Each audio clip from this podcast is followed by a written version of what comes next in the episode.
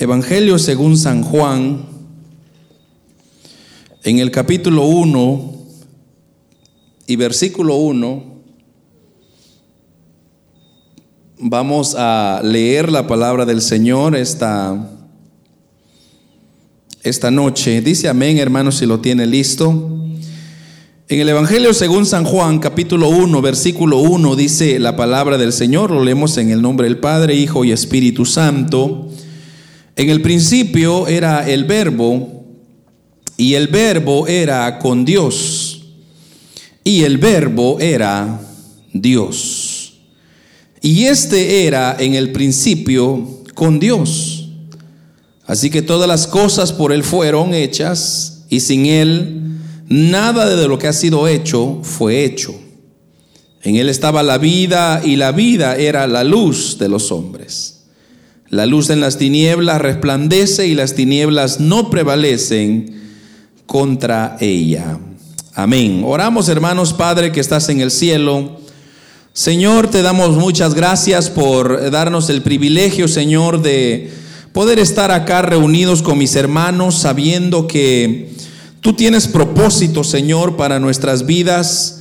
Tu palabra, Señor, es verdad y queremos esta noche aprender, meditar en ella a la luz de estos versículos, Señor, que seas tú guiando, abriendo nuestro entendimiento, nuestro corazón, reconociendo que todo lo que tenemos viene de ti, Señor. Nada es nuestro y nosotros nada somos sin tu ayuda.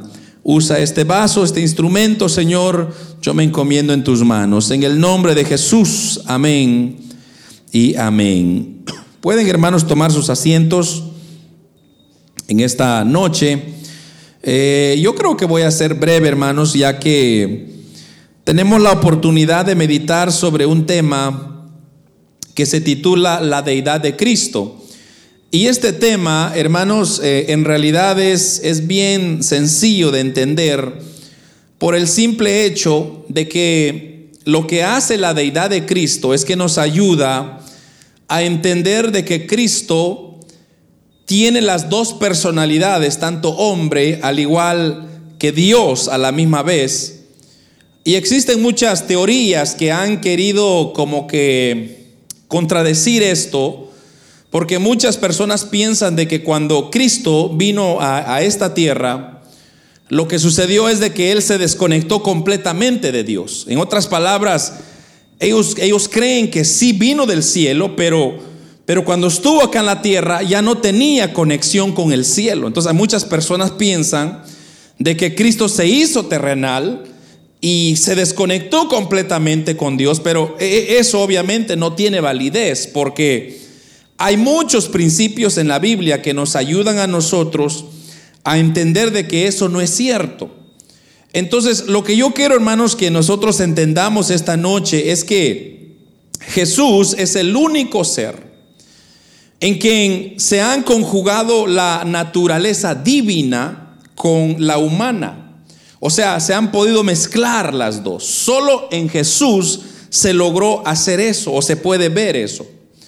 Entonces, el hecho de que Jesús muestre muchas características humanas, eso no significa o eso no menosprecia o eso no implica de que Él ya no es Dios, sino más bien eso demuestra de que en realidad Cristo, hermanos, siendo hombre, 100% hombre, de igual manera mantuvo, hermanos, una relación muy conecta, una muy directa con Dios el Padre. Y vamos a leer mucha Biblia hoy, ojalá me ayude ya mi hermana en proyección porque van a ser muchas.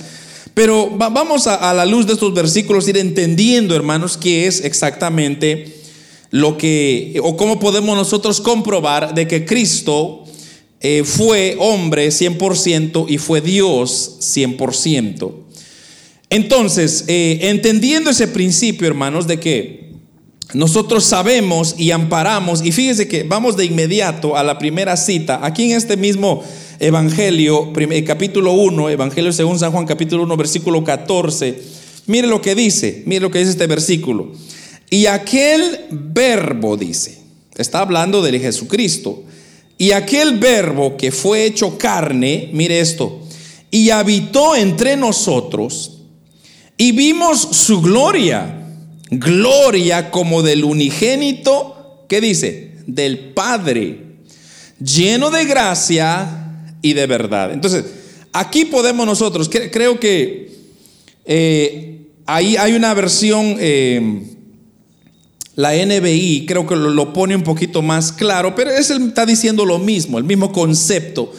Y es el hecho de que el verbo que se hizo hombre habitó entre nosotros, dice, y hemos contemplado su gloria, es lo que dice la versión NBI, y, y, la gloria que corresponde al Hijo unigénito del Padre, eso es la clave ahí. Entonces, el Hijo que vino y habitó con nosotros fue Cristo, pero que a la misma vez estuvo conectado, contemplando la misma gloria del Padre. Y hermanos, eso es un versículo clave para poder entender la deidad de Cristo. Entonces, lo presentan como un hombre que nació, que vivió, que sufrió, que murió entre los hombres. Eso es lo que está diciendo este versículo 14. Jesús nació, vivió, sufrió y murió entre los hombres. Pero de igual manera, hermanos, la Biblia enseña que Él es diferente a nosotros. O sea que no solamente en el carácter impecable de su vida terrenal, sino que también en su muerte, en su resurrección, en su ascensión. Ahí podemos nosotros ver una gran diferencia de que así como Dios fue hombre, pero no fue tan hombre como nosotros, porque recuérdese usted que nuestra naturaleza, nuestra naturaleza es pecaminosa, dice la Biblia.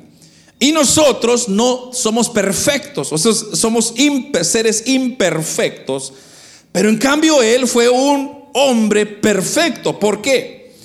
Porque de acuerdo al Antiguo Testamento, si usted se regresa al Antiguo Testamento, para que Dios pudiera aceptar, ¿verdad? Bueno, hablemos un poquito, un poquito antes de eso. Cuando el hombre pecaba, entonces él tenía que traer un sacrificio. Y ese sacrificio tenía que ser un animal, un animalito inocente. Un, animalito que, fuera lo, más perfecto posible. Entonces no podía estar con la pierna quebrada, no podía estar enfermo, tenía que ser perfecto. O sea, un sacrificio perfecto para que el sacerdote lo trajese y lo ofreciese delante de Dios.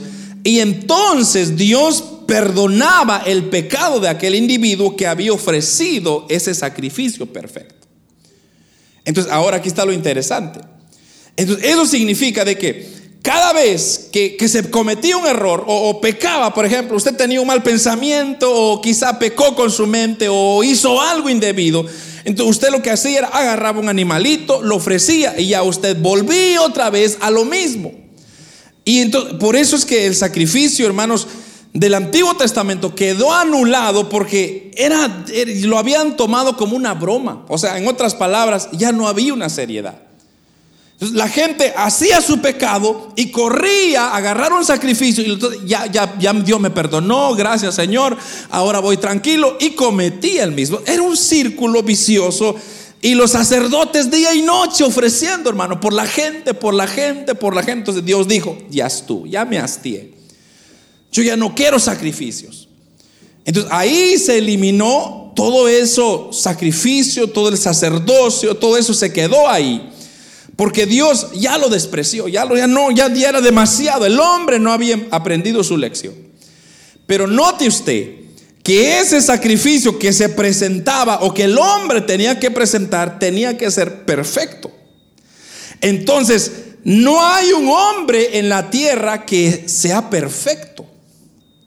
Entonces, por eso dice en Isaías, cuando el Señor dijo, bueno, ¿y a quién voy a mandar? Y dice que no hubo nadie, nadie dijo algo porque no hay un ser humano perfecto para poder decir yo hago el sacrificio. O además, hermano, mire, yo, yo le digo una cosa. Por ejemplo, si a usted le dice, si usted le dice, mire hermano, usted va, vamos a sacrificarlo por aquel borracho que está allá. Yo creo que nosotros la pensaríamos. Yo quizá doy mi vida por mi familia, ¿verdad? Porque así somos nosotros. Por la familia lo damos todo. Pero ahora por, por aquel borracho, por aquel drogadicto, por aquel, eh, aquel, aquel que está tirado en las calles, aquel que desprecia, aquel que has matado, gente inocente. Entonces usted dice, no, que, que se sacrifique él, pero yo no. Pero ese sacrificio tenía que ser perfecto. Y el único que llenaba todas las casillas era el Hijo de Dios. Entonces, por eso es que, hermanos, ese sacrificio tenía que ser perfecto y solo Jesús fue perfecto. La Biblia dice que Él, hermanos, fue perfecto en su caminar en esta tierra. Y usted se va a dar cuenta de cómo Satanás, capítulo 4 de Mateo, de Lucas, todos esos evangelios, habla cómo Satanás quiso tentar a Jesús, no logró hacerlo. Muchos fariseos quisieron tentarlo, no lo hicieron. ¿Por qué? Porque él era un Dios perfecto, pero a la misma vez un hombre 100% perfecto. Entonces ahí tenemos una clave para poder entender de que Dios, el Hijo de Dios, tenía, o Jesucristo en este caso, quien estamos hablando, tenía las cualidades perfectas para morir en una cruz y hermanos, Dios recibir ese sacrificio y nosotros a través de él alcanzar la salvación. Entonces ahora, cuando el Padre nos mira a nosotros, ya no nos mira como podríamos decir, directamente a nosotros, sino que mira a Jesucristo primero y luego a nosotros. ¿Por qué? Porque Jesucristo, por medio de Él, nosotros somos, dice la vida, redimidos. Entonces, a través de Cristo, nosotros somos santos, somos transformados, dice la Biblia, a un ser diferente. Entonces, por eso es que nosotros cuando partamos de esta tierra, hermanos, nosotros tenemos acceso directo al cielo. ¿Por qué? Por mi fuerza, por mi sacrificio, no, por el sacrificio de Cristo, quien fue perfecto. Por Él es que nosotros vamos a entrar al cielo. Entonces, en cuanto a su humanidad, Él tuvo un principio. ¿Y cuál es ese principio, hermanos? Eso fue cuando usted se recuerda el capítulo 1, creo que lo vamos a leer de San Mateo, cuando el Espíritu Santo le dice a, a María, a la Virgen María, le dice, tú vas a concebir un hijo. Y hermanos, cuando vemos eso, entonces vemos nosotros de que el Señor a través, eh, eh, eh, o sea, Jesucristo no tuvo, hermanos, una paternidad en esta tierra, sino que fue divinamente, por eso que ahí es donde nosotros vemos cómo Dios hermanos, eh, se confirma o como Dios nos muestra en, el capítulo 1 de San Mateo, usted va a ver, eh, bueno, lo vamos a leer ahorita, aunque lo, lo, vamos a leer más tarde también, más adelantito. Pero si usted mira en el capítulo 1, versículo 18. Sí, 18. El nacimiento de Jesucristo fue así. Estando desposada María, su madre, con José, antes que se juntasen, se halló que había concebido del Espíritu Santo. Ahí está. Entonces, se, había concebido del Espíritu Santo. Entonces, vamos a leer, eh, hermanos, en Isaías, Isaías 9:6 nos da a nosotros una amplia profecía. Recuérdese usted que Isaías, hermanos, es un libro mesiánico, es un libro que básicamente habla todo sobre el nacimiento de Cristo. Entonces, en el capítulo 9, versículo 6, Isaías, muchos años antes, había profetizado del nacimiento de Cristo. Y mire lo que dice. 9:6 porque un niño nos es nacido y nos es nacido, hijo nos es dado, y el principado sobre su hombro se llamará su nombre admirable, consejero, Dios fuerte, Padre eterno, príncipe de paz. Y mire, vamos a hacer esta comparación con el Nuevo Testamento ahora. Gálatas capítulo 4, versículo 4. Mire lo que dice Gálatas capítulo 4, versículo 4. Adelantito de Corintios está. Gálatas 4:4 dice, pero cuando vino el cumplimiento del tiempo, Dios envió a su Hijo, nacido de mujer y nacido bajo la ley. Mire esto, esto es lindo. Porque cuando vino el cumplimiento del tiempo, ¿cuál tiempo? De lo que se había profetizado en Isaías. Todos esos años que se había dicho que iban a ser un niño, que iban a ser alguien. Y ahora toda la pregunta era, ¿cuándo iban a ser? Cuando se llegó ese tiempo, entonces dice Gálatas, entonces Dios envió a su Hijo, nacido de mujer. Entonces aquí tenemos nosotros el principio de la naturaleza de Dios como hombre. Entonces, vamos a ver ahora unos cuantos elementos, hermanos, donde Jesús es declarado Dios desde el Antiguo Testamento. Y hay varios versículos que vamos a comparar. Eh, de hecho, vamos a, a, irnos en el libro de los Salmos. Mire, vamos al libro de los Salmos, capítulo 45, versículos 6 y 7 donde nos enseña a nosotros que Jesús es declarado Dios. Y dice, tu trono, oh Dios, permanece para siempre. El cetro de tu reino es un cetro de justicia. Tú amas la justicia y odias la maldad. Por eso Dios te escogió a ti y no a tus compañeros.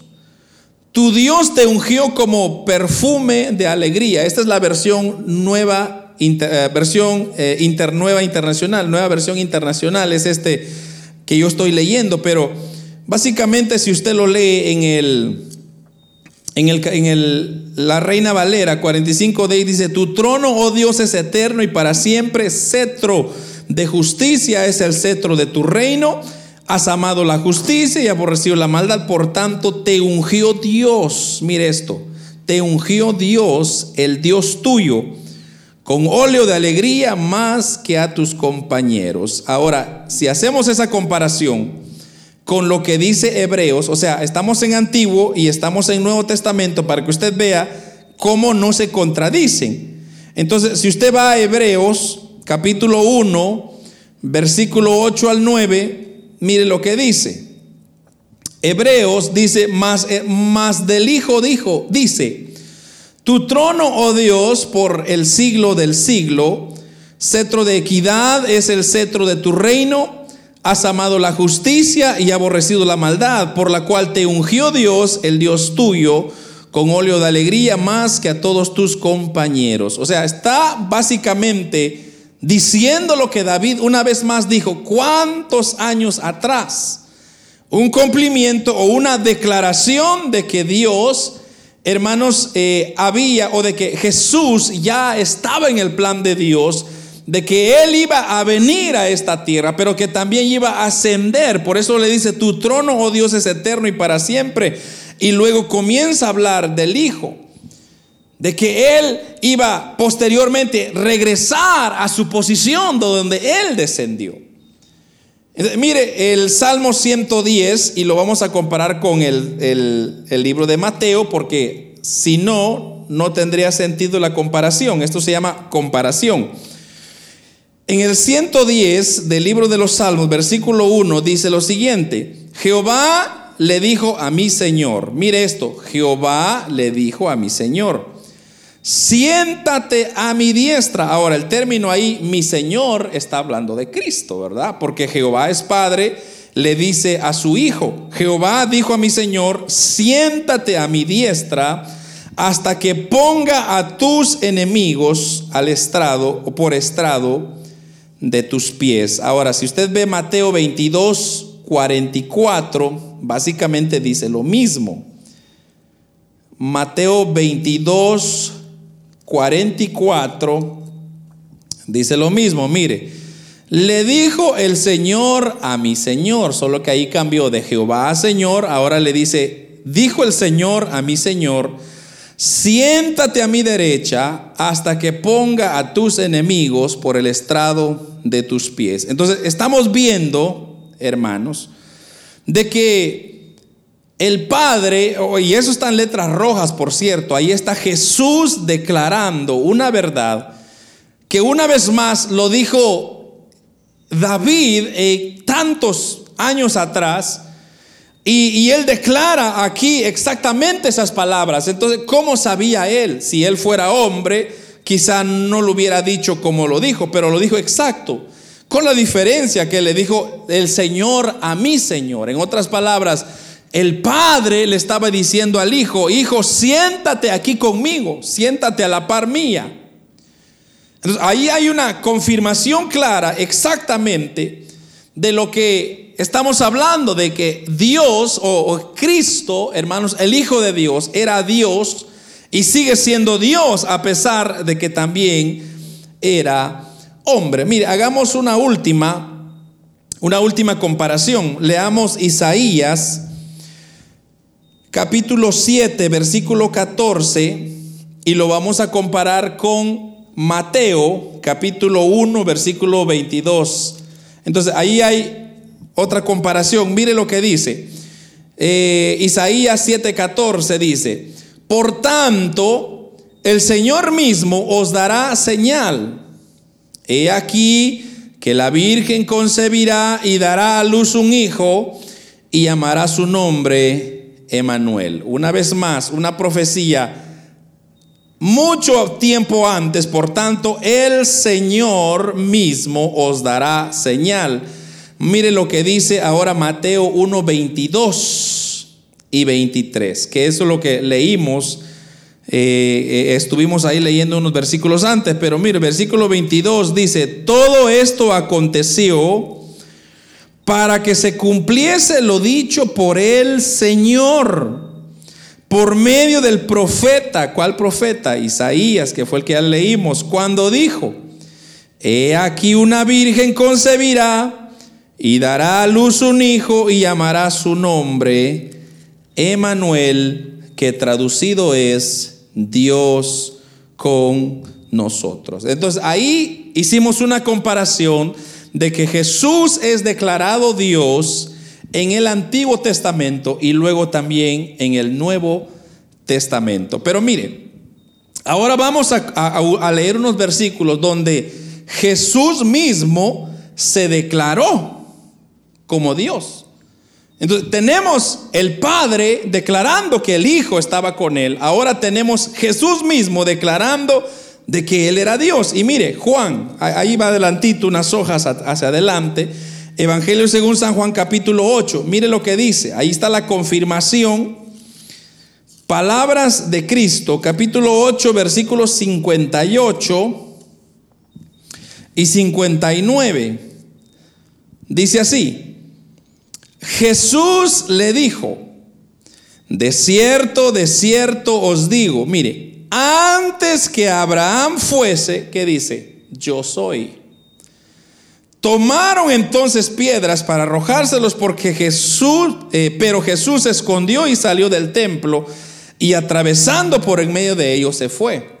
Ahora, ¿qué es lo que pasó aquí? Lo que pasó aquí es que para los judíos, hermanos, no hay un ser mayor que Moisés y Abraham. Abraham y Moisés para ellos son básicamente las, divinidades, las personas de, de, respeto y todo aquel que se atreve a medio insultar a Abraham o Moisés, hermanos, ellos lo toman muy personal.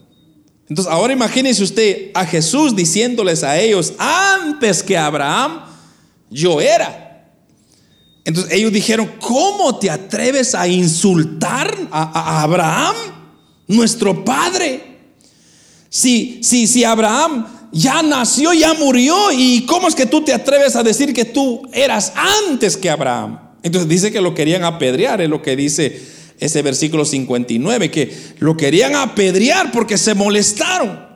Pero ¿qué es lo que estaba aclarando Jesús ahí? Él mismo se estaba atribuyendo y diciendo, pues antes que Abraham, yo ya, yo ya existía. Lo único que yo no había tomado cuerpo porque ese tiempo que leímos en Isaías se tenía que cumplir. ¿Cuándo era ese tiempo? Pues este tiempo es ahora, aquí estoy yo. Y es que hermano, algo impresionante es que cuando a veces usted tiene la verdad, como decimos nosotros, en sus narices y no la podemos ver. Así estaban los judíos. Ellos tenían la verdad enfrente de ellos, pero estaban ciegos a la misma vez. Entonces, vea otro, mire, solo vayas adelantito, capítulo 10, versículo 30, versículo 30 del capítulo 10 dice, yo y el Padre, ¿qué dice? Somos uno o uno somos. Una vez más, letras rojas, Jesucristo está dando testimonio o declarando de que Él es Dios. Dice, yo y el Padre uno somos. Y mire, otras hojitas más para adelante, capítulo 14, versículo 8 y 9. 14, 8 y 9, mire, mire lo que dice. Entonces Felipe le dijo, Señor, muéstranos el Padre y nos basta. Y mire lo que le dice Jesús. Tanto tiempo hace que estoy con vosotros y no me has conocido, Felipe. El que me ha visto a mí, ha visto al Padre. ¿Cómo pues dices tú, muéstrame al Padre? Entonces, una declaración más fuerte todavía, porque Felipe, usted sabe que el hombre, hermano, por naturaleza, como dice el dicho, hasta no ver, no creer. O sea, lo que Felipe quería, quizá que Jesús hiciera un tipo de señal y que se abriese el cielo o que hiciera algo ahí para que él pudiese entender. Él no había comprendido en realidad de que Jesús había descendido del cielo tomado cuerpo de hombre, pero era Dios, estaba ahí Dios con él, o sea, tenía esa personalidad. Entonces Dios le aclara y le dice, Felipe, ¿qué te pasa? Yo no, le dice versículo, Felipe, muéstranos al Padre, en versículo 9, por tanto tiempo le dice Jesús que estoy con vosotros y no me has conocido, Felipe. El que me ha visto a mí, ha visto el Padre. Y así podíamos ir, hermanos, eh, viendo, pero si quiere leamos un último para cerrar con broche de oro este, este, este concepto o este principio de que Jesús declaró a sí mismo Dios. Último libro de la Biblia, Apocalipsis, capítulo 1, versículo 17. Mire, esto lo sella todo. 1, 17 y 18. Cuando le vi, dice, el, apóstol Juan, caí como muerto a sus pies. Y él puso su diestra sobre mí, diciéndome, no temas, yo soy el primero y el último, y el que vivo y el que estuve muerto, mas he aquí que vivo por los siglos de los siglos, amén, y tengo las llaves de la muerte y del Hades. ¿Quién estaba hablando aquí? Cristo. Cristo. ¿Por qué Cristo? Porque ahí está claramente diciendo, no temas Juan, yo soy. Y se recuerda eh, en el Evangelio según San Juan, le dice, yo soy Juan. Entonces, no temas, yo soy el primero y el último, el que vivo y el que estuve muerto y que ahora vivo. Entonces, hermanos, aquí confirma ya dos puntos. Primero es que el Antiguo y Nuevo Testamento confirman que Jesús es Dios y ahora hemos visto que Jesús mismo también se declaró que Él era mismo Dios. Ahora veamos de que Jesús es declarado Dios en el Nuevo Testamento, aunque ya, ya leímos unos cuantos, así que vamos a leer unos, unos, unos, unos cuantos versículos nada más. Pero si usted se va a Lucas, capítulo 1, versículo 16, sé que son muchos versículos, hermano, pero, pero es interesante estudiar la Biblia. Así la desempolvamos un poco. Capítulo, capítulo 1, versículo 16 y 17 de Lucas, mire lo que dice. Y hará que muchos de los hijos de Israel se conviertan al Señor, Dios de ellos. E irá delante de él con el espíritu y el poder de Elías para hacer volver los corazones de los padres a los hijos y de los rebeldes a la prudencia de los justos, para preparar al Señor un pueblo bien dispuesto. Entonces ahí está confirmando. Y mire, y podemos ir, bueno, ya leímos Juan 1.1, que él era el verbo y el verbo era Dios. Ahí está confirmando una vez más. Y mire, leamos una última eh, vamos a Colosenses si quiere, podríamos decir Romanos, pero podemos ir a Colosenses. Colosenses en el capítulo 2, versículo 9. Colosenses 2.9 dice así, porque en él habita, esto me gusta, porque en él habita corporalmente toda la plenitud de la deidad. Voy a repetirlo. Porque en Él, ¿en quién? En Cristo, habita corporalmente toda la plenitud de la deidad. Cuando habla de la deidad está hablando de que de ese ser supremo, de ese Dios. ahí confirma de Cristo que Él, hermanos, es declarado Dios en el Nuevo Testamento. Y podemos leer de, inclusive el, versículo siguiente que dice, y vosotros estáis completos en Él, que Él es la cabeza de todo lo principado y potestad. Y ahí dejaríamos entonces, bueno, ya leímos varios versículos que confirman que Jesucristo es declarado Dios en el Nuevo Testamento. Ya lo vimos el Antiguo, ya vimos el Nuevo y ya vimos cómo Él se declaró siendo Dios. Ahora, Vamos a ver cómo Jesús es declarado Dios en, basado en sus atributos. Mire, mire qué interesante esto. El antiguo ya lo confirmó que Jesús es Dios. El nuevo ya confirmó que Jesús es Dios. Jesús mismo se ha declarado que Él es Dios. Ahora vamos a ver sus atributos. ¿Cuáles son los atributos? Vamos unos cuantos, porque hay muchos, pero vamos a ver unos cuantos. Por ejemplo, él pudo perdonar pecados. Esos atributos no lo puede hacer un hombre. Un hombre no puede perdonar pecados porque no tiene ese poder, pero Cristo sí. Entonces, mire lo que dice Marcos, Evangelio de Marcos, capítulo 2, versículo 5. Ahí vamos a ver, está Mateo, Marcos, Lucas, Juan. Marcos 2, 5.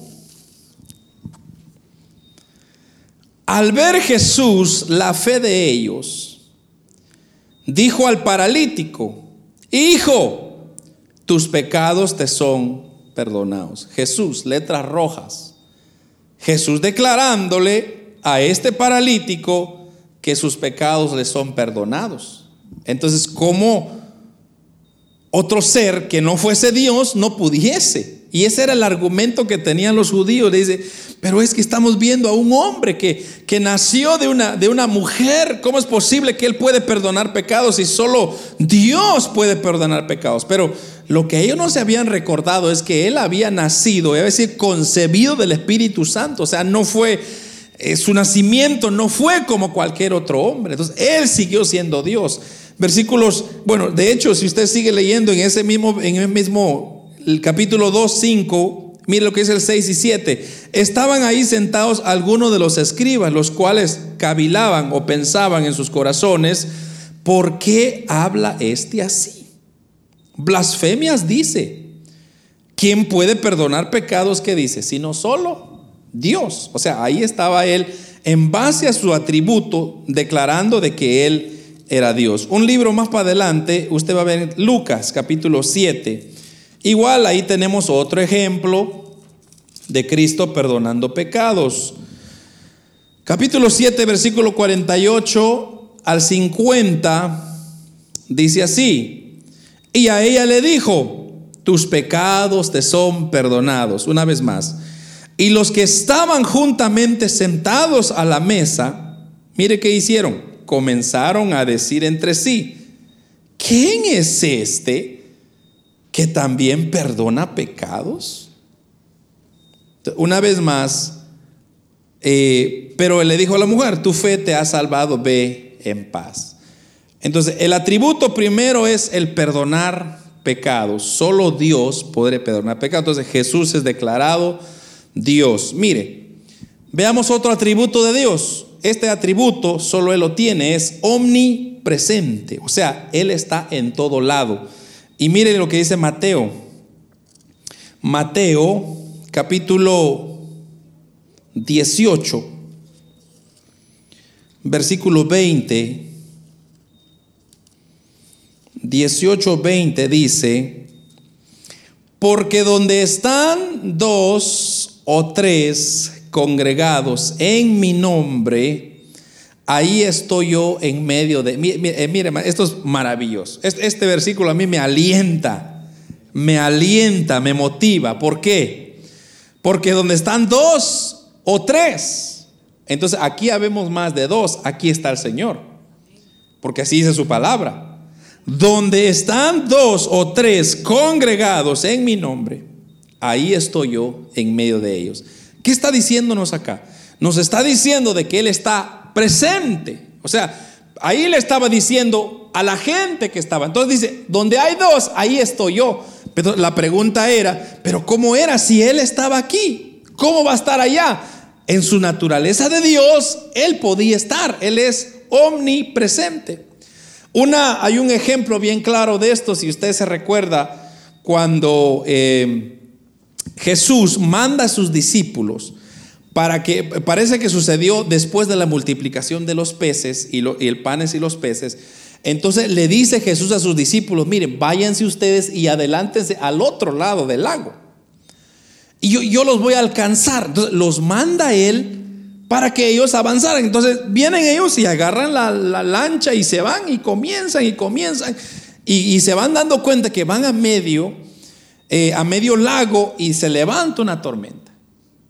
Entonces, ahora, cuando de repente dice la Biblia que se apareció caminando sobre el agua uno, los discípulos pensaron que era un fantasma que se había aparecido. Pero cuando de repente ellos lo ven más de cerca, dicen, oh no, ese es Jesús. Pero si Jesús estaba allá, ¿cómo es que ahora está acá tan pronto? Pues es su naturaleza de omnipresente, de que Él puede estar en un momento. Y si usted lee esa, esa, ese, ese acontecimiento, si usted lo lee, dice que de inmediato que el Señor se subió a la barca, aparecieron allá. O sea que ellos ya rápido se movieron caminando sobre el agua. La omnipresencia. Pero mire, hay muchos versículos de esto, hermano. Pero mire, mire lo que dice Juan 3.13. Juan 3.13 nos habla de, este ejemplo también. Juan capítulo 3, versículo 13. Dice, nadie subió al cielo sino el que descendió del cielo. El Hijo del Hombre que está en el cielo. Todos los fariseos se quedaron, bueno, ¿cómo está esto? Nadie subió al cielo sino el que descendió del cielo. Entonces, ¿de quién está hablando? De él mismo. De que él tiene omnipresencia. Que él puede estar en cualquier lugar. En cualquier lado. A la misma vez. Entonces, ¿no se ha preguntado usted, por ejemplo, si allá en Toronto están reunidos ahorita, cómo es que está Dios aquí y está Dios allá? O vámonos un poquito más lejos. Por ejemplo, vamos a Colombia. Allá están los hermanos teniendo su servicio ahorita. Entonces, ¿cómo es que Dios está aquí y está allá? ¿Cómo funciona eso? Porque Él es omnipresente, tiene ese atributo. Entonces, lo que hemos repetido antes, hermano, que Dios no tiene tiempo, Dios no está dirigido por, por, un, por una atmósfera, por un espacio, sino que Él es todo. Y dice, y esto es precioso porque Dios está viviendo, hermano, todos los tiempos. O sea, Dios está viviendo el pasado, el presente y el futuro. Por eso es que Dios sabe lo que va a pasar. Y eso es lo que viene el siguiente atributo, que es, Él es omnisciente. O sea que todo lo conoce. Mateo, ah, es más, quedémonos aquí en Juan, ya que estamos aquí en Juan, porque vamos a leer un versículo acá. Capítulo 2, versículo 24 y 25. Mire lo que dice Juan 2, 24, 25. Pero Jesús mismo no se fiaba de ellos, porque conocía a todos y no tenía necesidad de que nadie le diese testimonio del hombre, pues él sabía lo que había en el hombre. Omnisciente, Dios es omnisciente. Jesús sabía. ¿Cómo sabía? Por su naturaleza. Entonces ahí vemos su atributo de que Él era Dios y Él era omnipresente, omnisciente, todo lo conoce. Entonces dice, Él no tenía necesidad de que le dijeran. En otras palabras, a él no, él no tenía que irse a las noticias para saber qué está pasando allá, qué está pasando acá. Él ya lo sabe todo. Mire, Mateo confirma también esto. Mateo capítulo 12, versículo 25. Mateo 12, 25. Se me pegó una hoja a mí aquí. Dice, Sabiendo Jesús que los pensamientos de ellos, entonces les dijo, todo reino dividido contra sí mismo es asolado y toda ciudad o casa dividida contra sí mismo no permanecerá. Pero sabiendo Jesús los pensamientos de ellos. Entonces Dios es omnisciente. Y mire, dejemos, o como decimos nosotros, remachemos este, esto con Colosenses 2.3. Y ahí vamos a dejar que Él es omnisciente. Colosenses capítulo 2, versículo 3, dice, en quien están escondidos todos los tesoros de la sabiduría y del conocimiento. Ahí está. ¿A quién o en quién están escondidos todos los tesoros de la sabiduría y del conocimiento. ¿De quién está hablando ahí? De Cristo. De Cristo. El tercero, el cuarto sería atributo, es que también Él es omnipotente. Entonces, omnipresente, está en todo lugar, omnisciente, todo lo conoce, y omnipotente, que tiene un poder sobrenatural. Veamos, Mateo 28, 18. Mateo 28, 18.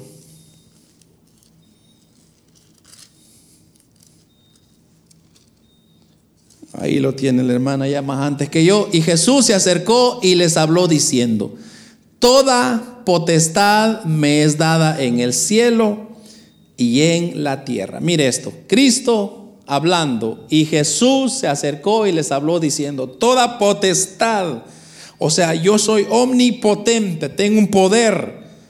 Y cerremos esto con Hebreos 1.3. Hebreos 1.3.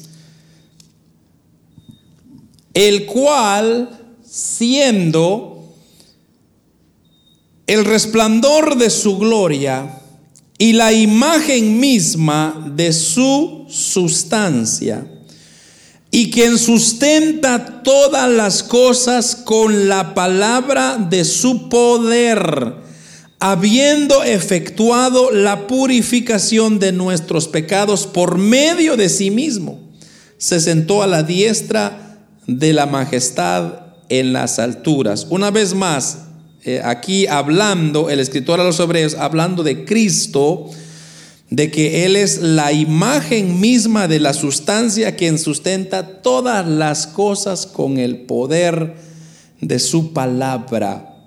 Dios es omnipotente.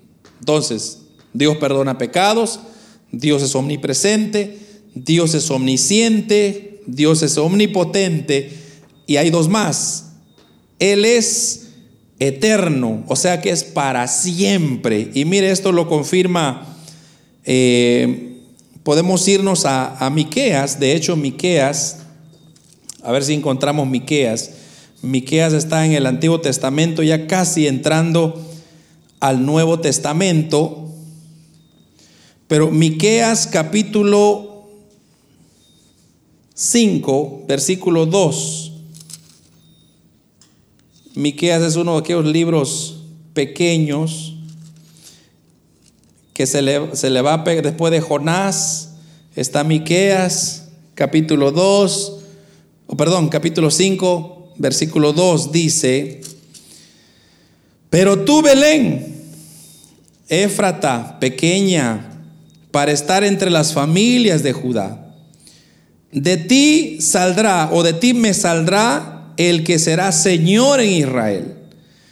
Y sus salidas son desde el principio, desde los días de la eternidad. Mire, aquí está confirmando de que Él es eterno. O sea, él está diciendo, de Belén Éfrata va a salir el Hijo de Dios, a Jesucristo, quien será Señor, dice, en ese mayúscula, en Israel, y sus salidas son desde el principio, desde los días de la eternidad. O sea que Él venía del Padre. Y por eso le digo que solo en este versículo, hermano, ya usted ya no puede tener un argumento de decir, Dios ya no existe. O sea, Jesús ya solo es hombre. No, Jesús es, fue hombre 100%, pero fue Dios. Ahora, mire, veamos Colosenses otra vez, regresando al Nuevo Testamento. Capítulo 1, versículo 17. Colosenses 1, 17. Y Él es antes de todas las cosas, y todas las cosas en Él subsisten. Y Él es antes de todas las cosas. O sea, ahí está hablando una vez más de Cristo, de que Él es antes, o sea, Él ya existía antes de todas las cosas. Y todas las cosas por Él subsisten. Ahí confirmamos de que Dios o que Jesucristo es eterno. Amén. Bueno, y también confirmamos con el versículo que yo comencé, comencé abriendo, que fue Juan 1, 1 y 2 donde dice, Él es el principio, o en el principio era el verbo, y el verbo era con Dios, y el verbo era Dios. Este era, o este era en el principio con Dios. Ahí está la confirmación una vez más. Y el último, hermanos, atributo que declara que Jesús es Dios o es declarado Dios, también está en Hebreos que Él es inmutable. ¿Qué significa inmutable? Inmutable es que nunca cambia. Hebreos 1, versículo 11 y 12. Mire lo que dice Hebreos 1, 11 y 12. Ellos perecerán, mas tú permaneces, y todos ellos se envejecerán como una vestidura. Versículo 12 y como un vestido los envolverás y serán mudados, pero tú eres el mismo y tus años no acabarán. Hermanos, Dios es inmutable. Ahora veamos eh, otro, ah, de hecho aquí mismo en Hebreos capítulo 13, versículo 8, 13, 8. Dice, Jesucristo es el mismo de ayer, de hoy y por los siglos. Un versículo que lo citamos mucho. Él es el mismo, no cambia. Él es el mismo Dios de ayer, el mismo Dios de hoy, el mismo Dios de mañana y para siempre. Y cerramos, hermanos, con estos últimos dos, que Jesús es, declarado Dios en razón de que Él recibe la misma adoración y la misma reverencia que el Padre. Y para esto solo vamos a leer un versículo, Apocalipsis, eh, por cuestiones de tiempo, capítulo 5 de Apocalipsis, versículo 8, 5, 8 al 12, vamos a leer. Y dice así, y cuando hubo tomado el libro, los cuatro seres vivientes Sí, estoy en capítulo 5, ¿verdad? Sí, 5, 8. Y cuando hubo tomado el libro, los cuatro seres vivientes y los 24 ancianos se postraron delante del Cordero. Todos tenían arpas y copas de oro llenas de incienso, que son las oraciones de los santos. Y cantaban un nuevo cántico diciendo, digno, es de digno eres de tomar el libro y de abrir sus sellos, porque tú fuiste inmolado, está hablando de Cristo, y con tu sangre nos has redimido para con Dios, o para Dios, de todo linaje y lengua y pueblo y nación, y nos has hecho para nuestro Dios reyes y sacerdotes, y reinaremos sobre toda la tierra. Versículo 11 y miré y oí la voz de muchos ángeles alrededor del trono y de los seres vivientes y los ancianos, y su número era millones de millones que decían a gran voz, el cordero que fue inmolado es digno de tomar el poder, las riquezas, la sabiduría, la fortaleza, la honra, la gloria y la alabanza. Él recibe la adoración, al igual que el Padre, que el Espíritu Santo. Y lo último, hermanos, es que Jesús es declarado Dios en razón de que Él creó también el universo. Mire esto, está interesante. Regresémonos a Hebreos. Bueno, vamos a Hebreos. Vamos a leer dos versículos en, este, en este tema o en este punto. Hebreos 1, 2 y versículo 10.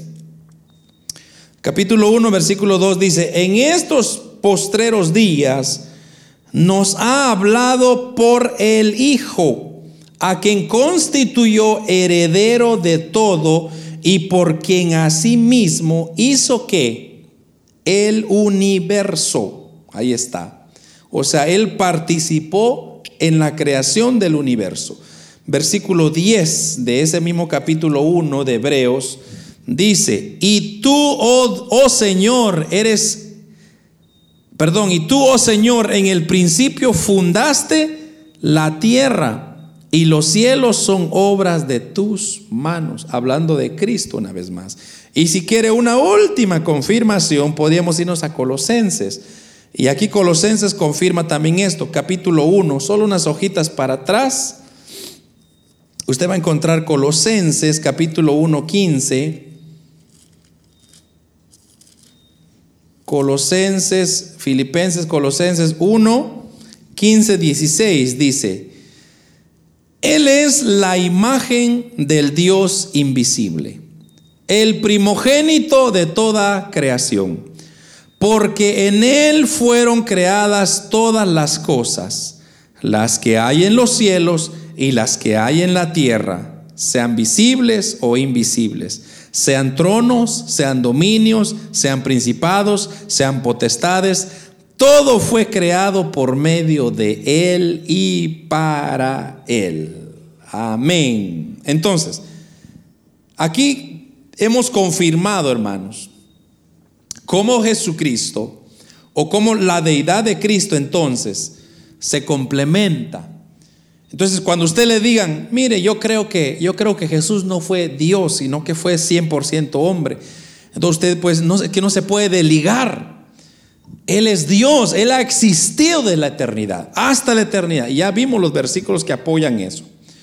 Entonces, ahora, ¿qué pasó entonces? ¿Cómo fue? Pues la naturaleza, Dios tomó cuerpo, o sea, tomó cuerpo de hombre para ofrecerse en sacrificio por nosotros. Si Él no hace eso, usted y yo estamos, como decimos, fritos.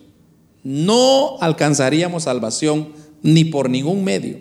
No hay, dice la Biblia, no hay otro medio de salvación sino solo a través de Jesucristo. No hay.